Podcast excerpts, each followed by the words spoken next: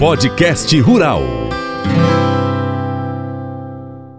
Hoje a prosa, aqui no seu podcast rural, é com o nosso amigo engenheiro agrônomo, professor Fabrício Andrade. Mais uma vez aqui conosco. Um bom dia para você, Fabrício. Bom dia, meu irmão. Tudo bem? Chique você? no último? Graças a Deus. Fabrício, é uma preocupação que está acontecendo ultimamente aí, nesses dias, né? A gente sempre fala, ah, chuva em Paracatu, chuva aqui no Noroeste, costuma chegar no final de outubro, aí chega para ficar. Mas nós já estamos aí hoje, dia 14 de novembro, e cadê essa chuva, né? E eu tô apertando o pessoal do IMET, a gente fica até com vontade que, é, é, de, de falar coisas assim, ô, oh, faz chover, mas não é eles, eles só passam uma previsão pra gente. E inclusive a gente trouxe a previsão aqui lá do pessoal do IMET que é, realmente a chuva ainda vai demorar mais uns sete dias. A previsão é para dia 21 de novembro. Tem muito produtor que jogou semente no chão aí, de feijão, de milho, de soja, perdeu mesmo debaixo de pivô. Por que que isso está acontecendo, Fabrício? Você sabe nos responder? A chuva sumiu, é um fato, né? É o que a gente vê falar na roça, é o que a gente vê a dona de casa quando está passando calor. Sumiu a chuva. Agora, o que que você passa? Por que que sumiu a chuva? O pessoal pergunta da aonde está a chuva. Primeiro, pessoal, nós temos que entender que previsão de chuva, o nome já fala, é previsão. E o meteorologista, que é aquele profissional responsável por poder passar as, as informações de quando, como e qual a quantidade que vai chover, é só uma previsão, é uma estimativa. Então eles estão sofrendo. Tem muitos que me ligam e dizem, ó, o pessoal acha que a gente consegue fazer chover, nós não somos Deus. Então não tem como a chuva cair do nada. Existe um fenômeno natural chamado El Ninho, que uhum. em português nós poderíamos traduzir para o garoto, que é o aquecimento das águas do Oceano Pacífico, na costa da América, principalmente América do Sul, aonde os ventos alícios, que são os ventos que empurram essa água para frente, param de soprar, eles param de é, empurrar esta água para frente e esta água, como ela fica parada o tempo todo naquele mesmo lugar,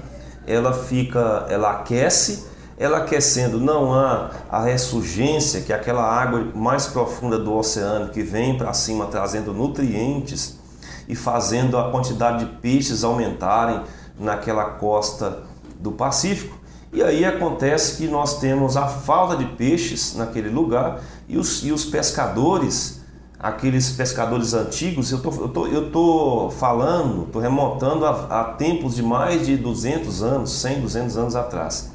Eles achavam que aquilo ali era um castigo de Deus. Uhum. E aí, por eles acharem que é um castigo de Deus, e muita gente confunde Deus com, com Jesus, né? então eles achavam que é que aquilo ali era um castigo de Jesus. Então, como isso acontecia principalmente na época do Natal, então como falava assim, o menino Jesus, aí eles falavam, isso é um castigo do menino, uhum. o El Nino, né, que é o menino. Entendi. E aí essa esse aquecimento das águas do Pacífico faziam os peixes sumirem e aqui para nós no Brasil o que que isso implicava eu estou explicando a origem do nome El Ninho uhum. e como esse fenômeno pode nos, como esse fenômeno acontece e agora eu vou explicar como ele pode nos atrapalhar.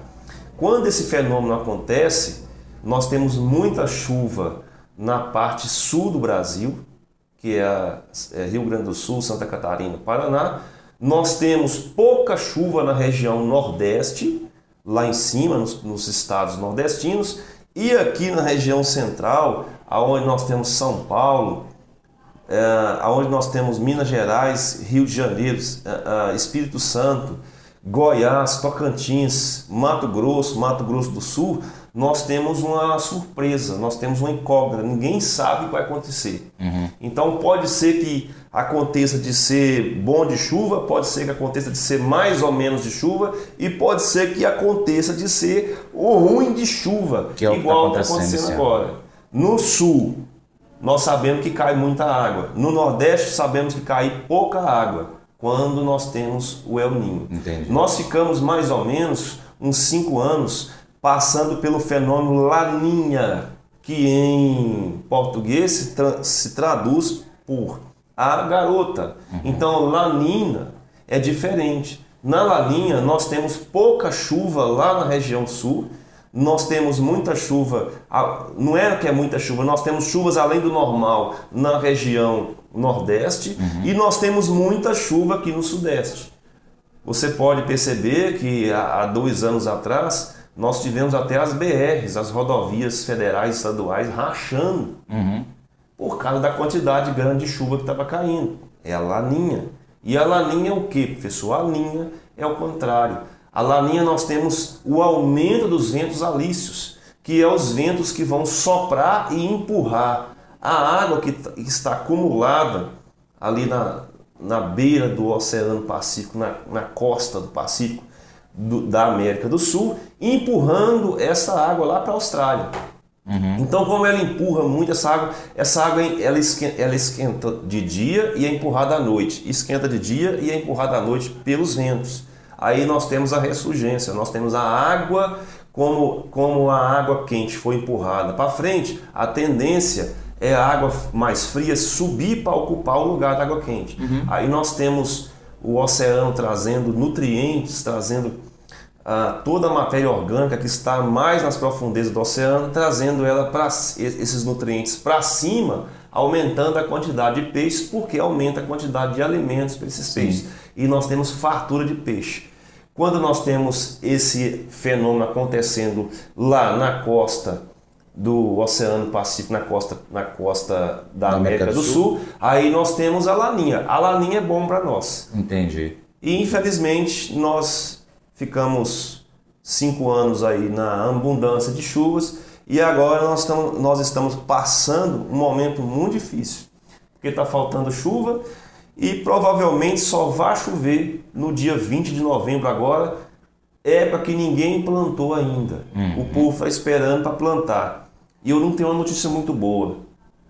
Eu conto agora ou conto depois? Depois. Antes eu quero trazer aqui uma informação que a gente pesquisou aqui também. Nós como alunos aqui, viu professor?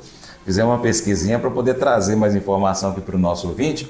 São esperados 4 milímetros de chuva apenas no dia 19, no domingo. A gente pesquisou lá no, no site do INMET, do INPE, perdão, com um acumulado de 10 milímetros até o dia 21.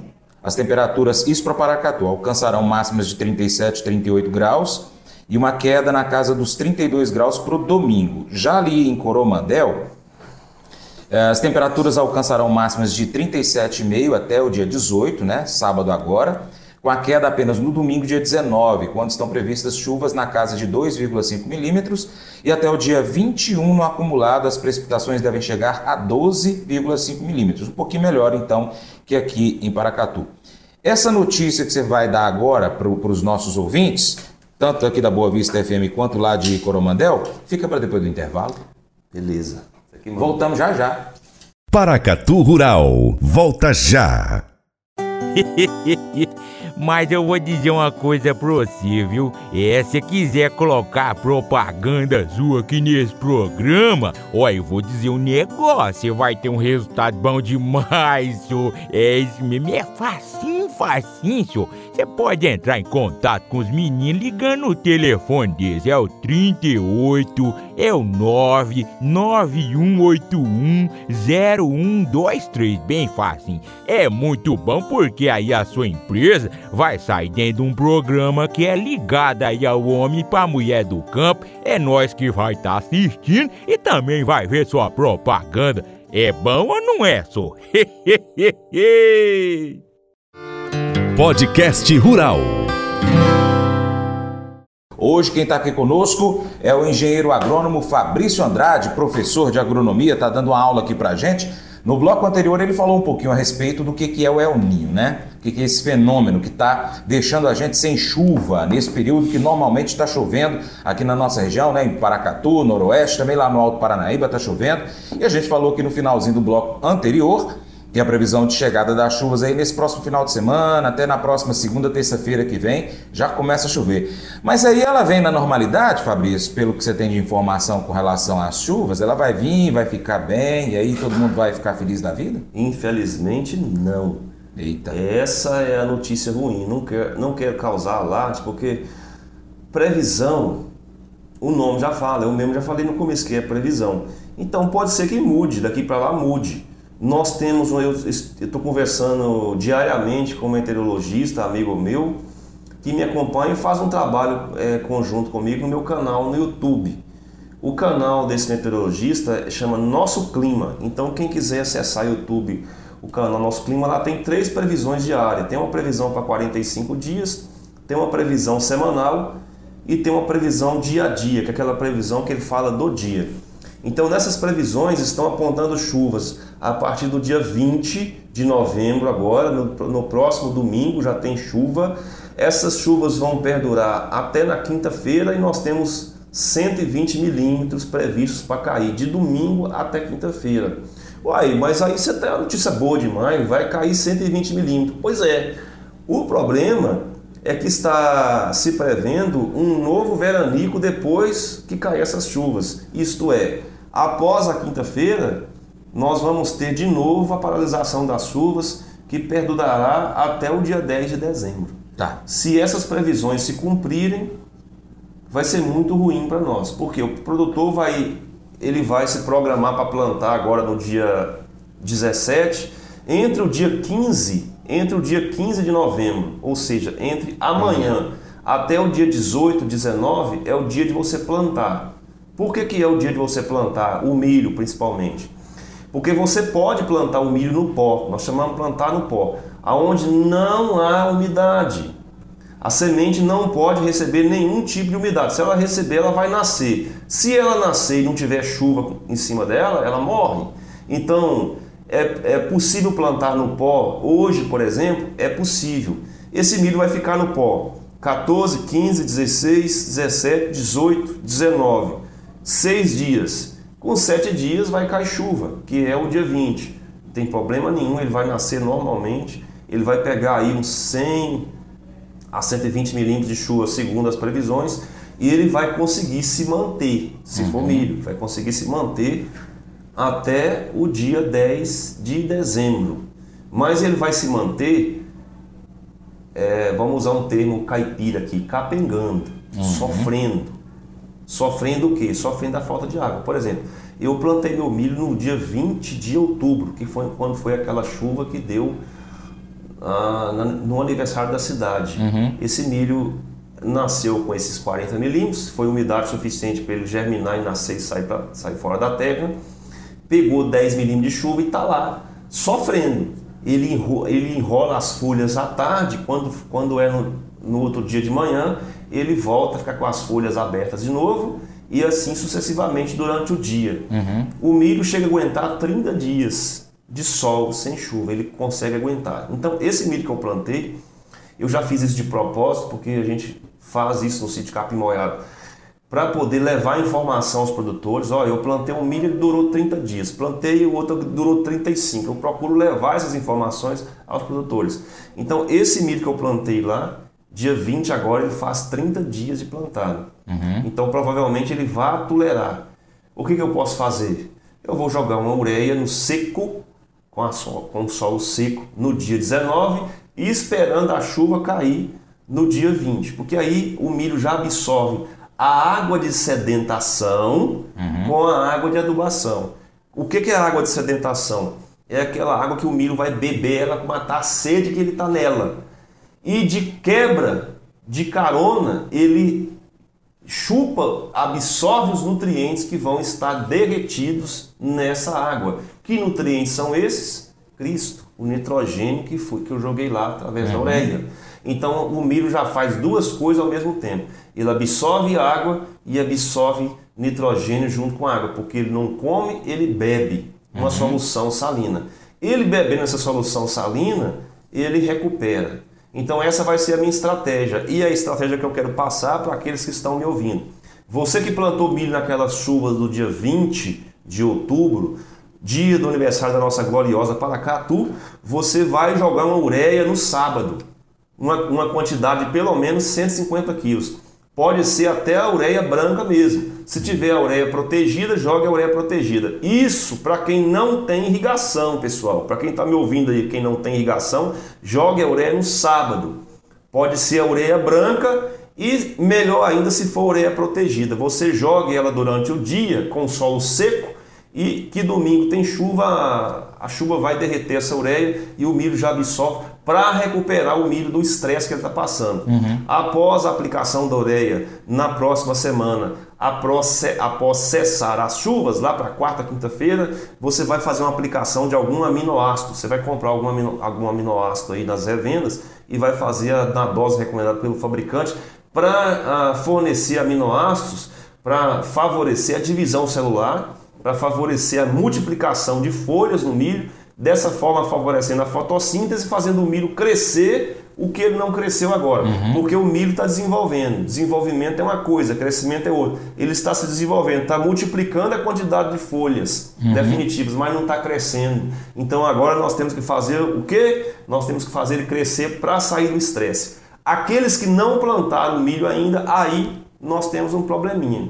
Porque ele pode plantar o milho agora no dia 15, uhum. esperando as chuvas que vai vir. Só não tenho certeza se esse milho dele vai, vai passar ileso até lá para o dia 10 de dezembro, que é quando estão prevendo voltar as chuvas. Tá. Vamos, vamos retornar aqui um pouquinho. Você falou então para quem plantou lá por volta do dia 20, nas chuvas, né, que está aí com o milho completando cerca de 30, 31 dias agora, quando está essa previsão de chuva nesse final de semana para início da outra. E aí, antes disso, no caso do sábado, dia 19, é, se confirmado que dia 20 deve chover na região, o produtor rural então vai jogar ureia Joga né? ureia um dia antes Isso para o caso daquele que está ali com a, a, a, sua planta ali com que dois palmos de altura mais ou menos. A planta com, uma, com pelo menos três folhas definitivas. Três folhas, ainda está no, no processo vegetativo, né? No, no, período revegetativo. Se ele plantou dia 20, ela está com três folhas definitivas. Entendi. Bom, isso independente de qual cultivar de milho que ele está utilizando. Qualquer um. Ok. E aí é, vai receber essa chuva e tal. E aquele produtor, então, que tem a irrigação, o que, que ele tem que fazer? Porque eu já ouvi dizer que alguns produtores que plantaram, inclusive debaixo de pivô, vai ter que replantar, está perdendo a, o seu cultivo. Mas no caso da soja, o milho, como é que está acontecendo? Tem algum produtor tá fazendo? Está acontecendo a mesma coisa, porque o milho também tem uma demanda muito alta de água. A demanda de, de, de água do milho é a quantidade evapotranspirada no dia mais 5 milímetros. Então uhum. tem que sobrar para ele 5 milímetros todo dia. Como nós temos uma evapotranspiração nessa época agora de calor intenso de 10 milímetros, os pivôs não dão conta de atender. Uhum. Em outras palavras, para quem está ouvindo aí entender, o pivô funciona. Pivô, equipamento de aspersão, qualquer, qualquer engenhoca que você tem para irrigar a sua lavoura. Ele funciona ele joga uma lâmina de 6 milímetros. Antes dessa lâmina cair no chão, ela já está evaporando. Uhum. E quando cai, daí meia hora já não tem mais nada. Então como é que faz? Não tem jeito. E nós temos outro agravante. As águas dos rios e dos cursos d'água e córregos estão secando. Sim. Porque não tem santo que aguenta um calor desse. Ainda mais água que evapora rápido. Então quem tem poço artesiano e tem um piscinão está mais tranquilo. Enche o piscinão e faz uma lâmina pesada. Uhum. Uma lâmina pesada de quantos milímetros? No mínimo 15 milímetros, porque aí você vai, você vai saciar a fome de água do sol, você vai matar primeiro a fome do sol. O sol está com fome de água. Ele quer, ele, aliás, ele está com sede. Uhum. Então você vai dar, ó, sol, vou te dar um pouco d'água aqui. Quantos milímetros você vai dar para o sol? Você vai dar 10 milímetros para o sol e vai dar 5 para a cultura somando as duas que você vai ter que jogar, 15 milímetros. E aí você consegue fazer a cultura sair desse estresse. Porque o calor intenso para o milho é até bom. Uhum. Porque quem manda no, no, desenvolvimento, desenvolvimento do milho é o calor, é a soma térmica. Quem manda no crescimento é a água e nutriente. Se fornecendo água e nutriente com esse calorão, aí o milho fica, chega até mais rápido no ponto. Entendi. Então, para quem está com a lavoura plantada aí em sistema de irrigação convencional de 3 a 4 folhas definitiva, você não tem que esperar nada, meu filho. Você já tem que jogar ureia hoje, que está com 3 a 4 folhas definitiva, está irrigado, joga hoje já, joga, joga a ureia com a terra seca, uhum. espera a terra secar aí uns dois dias, deixa o milho ficar com bastante sede, joga a ureia de tardezinha e liga a irrigação, para ele, ele ficar irrigando à noite e essa ureia poder entranhar dentro do solo e fazer o seu efeito, fazer a cultura crescer. Quem não tem irrigação vai ter que jogar ela no sábado, com a terra seca. Olha, eu já falei terra seca aqui umas 10 vezes. Pois é. Por, Por por, fala- por- por que isso? Pra- principalmente para você que, que é meu aluno também. A, o- a ureia, pelo amor de Deus, gente, escuta isso. A ureia tem que ser jogada com solo seco. Não é para jogar ureia com solo molhado. A ordem dos fatores altera o produto. Então joga a ureia com a terra seca e deixa a água cair em cima. Você vai fazer o milho absorver a ureia tudo de uma vez. Você vai perder menos essa ureia, vai fazer sua planta crescer mais e vai economizar mais seu dinheiro. Com certeza. Você falou a palavra boa, economizar. Gente, a gente vai irrigar um pouquinho aqui a nossa palavra, tá? Beber um golinho d'água, eu volto já já. Paracatu Rural, volta já. O programa Paracatu Rural hoje é o, é o programa mais procurado pelos empresários do agronegócio para poder colocar propaganda, viu?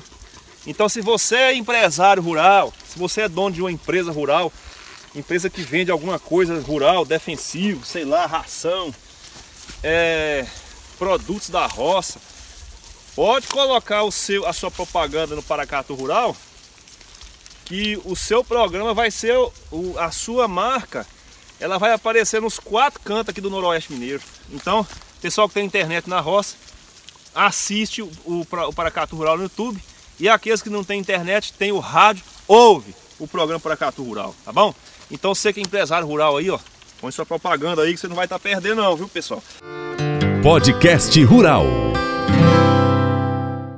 Aqui no seu podcast rural do Paracatu Rural e do Diário Rural estamos recebendo o engenheiro agrônomo, professor, o Fabrício Andrade. Fabrício, a gente falou nos blocos anteriores aí sobre a questão do, do plantio, né? Aquele produtor que já plantou o milho, que está aí com ele mirradinho lá, está sofrendo e não está vendo chuva, está olhando para o céu e fala, meu Deus do céu, vou perder minha lavoura. Tem até aqui uns, uns seguidores também dizendo a mesma coisa.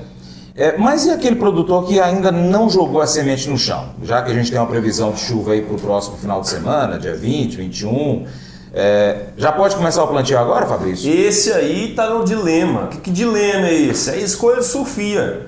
Ah, você vai ter que escolher uma coisa ou outra. E todas as duas coisas que você for escolher vai ser, não vai ser boa. Mas como assim não vai ser boa? Se você plantar o milho agora, dia 15, a partir de hoje, a partir de amanhã, começar a plantar o milho para pegar as chuvas do dia 20, vo- esse milho vai nascer, vai nascer muito bem, porque vai, vai chover uns 20, uns cento e poucos milímetros, e pode ser que ele sofra, se caso as previsões se cumprirem, que vai faltar água depois do dia, do dia 25 de novembro. Vai, vai ficar até o dia 10 sem chover. Então pode ser que esse milho vai sofrer. Principalmente dependendo da região do Paracatu, se for vão, o que, que é vão? Região baixa, por exemplo, a região do Entre Ribeiro, Santa Rosa, pessoal do Buriti, é, esse pessoal que está em regiões acima de, abaixo de 600 metros do nível do mar, o milho vai sofrer bastante e pode até vir ter uma, uma- alguma perca. Agora, a outra escolha, que também não é uma escolha muito boa, é você plantar o milho depois do dia 10 de dezembro. Depois do dia 10 de dezembro, as chuvas vão firmar mais. E aí você tem mais segurança, que não vai perder a lavoura. Só que você vai atrasar o seu plantio de milho. E aí você vai colher esse milho muito tarde. E como você vai colher esse milho muito tarde, você vai perder a oportunidade de plantar uma safrinha de milho ou uma safrinha de sorgo, que será boa de chuva, segundo as previsões. Segundo as previsões, o El Ninho acaba lá do mês de, de, de maio para abril, e aí nós vamos ter muita chuva caindo nessa época, que é bom para safrinha. Talvez, Francis, esse momento seja um momento do sorgo do produtor plantar um sorgo agora, em novembro, e ele ter mais segurança. Só tem que entender que a, a qualidade da silagem do sorgo é inferior à qualidade da silagem de milho. Aham. E os produtores que vão plantar milho grão ah, podem optar também pelo talvez esse ano seja o ano do sorgo. Aquele produtor, não, eu não quero, eu quero plantar milho, eu gosto de milho. Como é o meu caso, por exemplo, eu gosto de milho porque eu vendo a silagem sacada, eu preciso do milho. Eu arrisquei e plantei dia 20 de outubro. Peguei aquelas chuvas, estou com o milho sofrendo. Vou fazer a ureia agora no sábado e esperar a chuva para que eu possa recuperar esse milho que está lá. Morrer, provavelmente ele não morrerá mais, porque se não morreu até agora ele não morre. É essa estratégia. Para colher esse milho mais cedo, como eu plantei em outubro, eu vou colher esse milho é, no meio de fevereiro, Uhum. finalzinho de janeiro, início de, de fevereiro, e vou plantar a safrinha que será boa de chuva. Então, o produtor ele vai ter que. Esse momento é o momento que, que nós vamos entender quem é quem. né? O produtor vai ter que fazer algumas decisões que talvez ele nunca fez na vida dele. Faz parte da evolução, faz parte do crescimento do ser humano. Pois é, gente, tá vendo aí como é que é a vida difícil de produtor rural? É, suas decisões são fáceis. Ah, mas como assim, Franz? Porque ele está produzindo alimento. O produtor rural ele produz alimento. Ele produz alimento, por exemplo, o milho. A gente tem muita gente que gosta do milhozinho cozido, né? Uma pamonha, do mingauzinho, né? Pois é, tem é o milho, gente. Ah, mas esse daí vai plantar é para alimentar o gado? Pois é, mas você não gosta do churrasco, não? É, você não toma leite, não? Não, tomo leite não, França. É aquele, aquele ator falou que leite é ruim. Aquilo é burro, viu? Só para poder dizer que Não, ele não e, sabe. e passando, desculpa te cortar, Diga. e passando pelo constrangimento de ser julgado o tempo inteiro pe- pelo pessoal da cidade que é influenciado por essa mídia que está aí, né? Que eu- ah, vocês estão chorando de barriga cheia, que não sei o quê, que. é, e aí, ó, você ver, o que o produtor passa? O produtor passa essas coisas, pessoal. Então o pessoal da cidade que está me ouvindo tem que entender essas coisas. O, o produtor rural ele passa por muitas dificuldades para poder alimentar esse Brasil, levar comida para pra, as pessoas, para gerar o bem-estar das pessoas. Então eu, eu aproveito esse momento não para reclamar de quem está criticando o produtor rural, mas para agradecer você, produtor rural, e para dizer muito obrigado por todos vocês que, assim como eu, que também tenho orgulho de dizer que sou. Eu prefiro mil vezes falar que eu sou produtor rural do que falar que eu sou agrônomo professor. Para mim, produtor rural ele é um herói, principalmente num país igual o nosso. Fabrício, obrigado pela sua participação. A gente já está com o tempo um pouco estourado. É, deixa o contato. De que forma que os nossos ouvintes e internautas podem entrar em contato com você para poder tirar dúvida, passar. Porque cada caso é um caso também. Né? A gente está falando aqui no geral, mas cada caso é um caso. Precisa do produtor rural buscar o agrônomo que ele tem ali é, dando assistência. E se não tiver, como é que faz para entrar em contato com você? Vai entrar no Instagram, arroba agronofabrício Andrade. Vai ver os vídeos lá no Instagram e vai também deixar o seu recado lá no direct.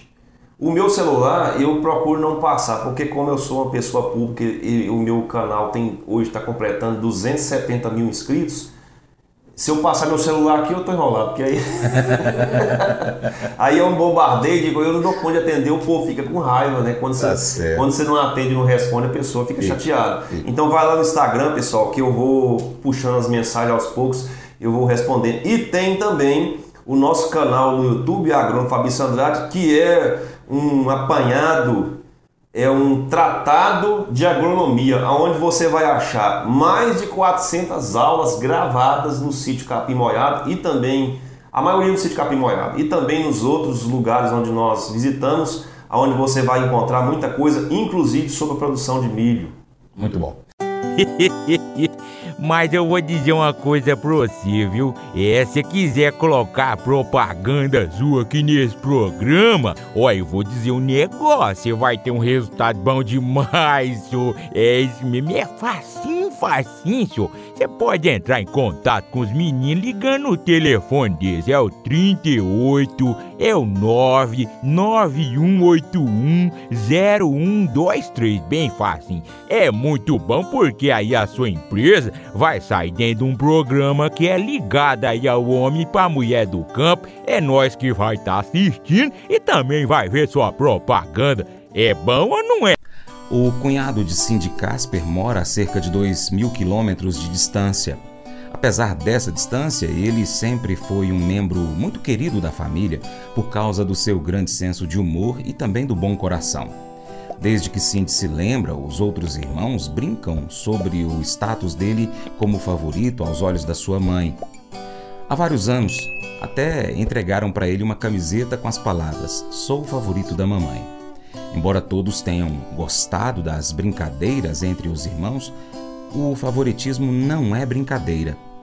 Jacó, na Bíblia, deu uma linda túnica ao seu filho José, o que foi uma clara indicação para os, os outros filhos de que José era especial. Sem sutilezas, a mensagem dizia: José é meu filho favorito. Exibir favoritismo pode enfraquecer uma família. A mãe de Jacó, Rebeca, o favoreceu em detrimento do outro filho, Esaú, gerando conflitos entre os dois irmãos. A disfunção foi perpetuada quando Jacó favoreceu mais a sua esposa Raquel, mãe de José, do que Lia, criando discórdias e mágoas. Sem dúvida, essa atitude fez os irmãos mais velhos de José o desprezarem, a ponto de planejarem uma forma de matar José. Quando se trata de relacionamentos, às vezes podemos achar difícil sermos objetivos, mas o nosso alvo deve ser tratar todos sem favoritismo e amar todas as pessoas de nosso convívio como nosso Pai nos ama, conforme escrito no livro de João, capítulo 13, verso 34. Esse devocional faz parte do plano de estudos Amor ao Próximo do aplicativo bíblia.com. Muito obrigado pela sua atenção, Deus te abençoe. Tchau, tchau.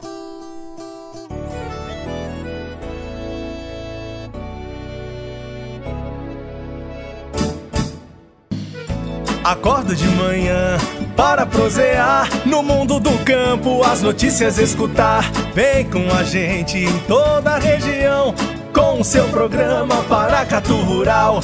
Tem notícias, informação e o mais importante, sua participação. Programa Paracatu Rural. Programa Paracatu Rural.